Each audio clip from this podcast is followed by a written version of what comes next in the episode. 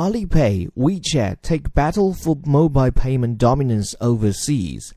China's tech Titans are expanding into foreign markets, signing partnerships with merchants in Southeast Asia and Europe, and looking to invest in payment systems in other countries.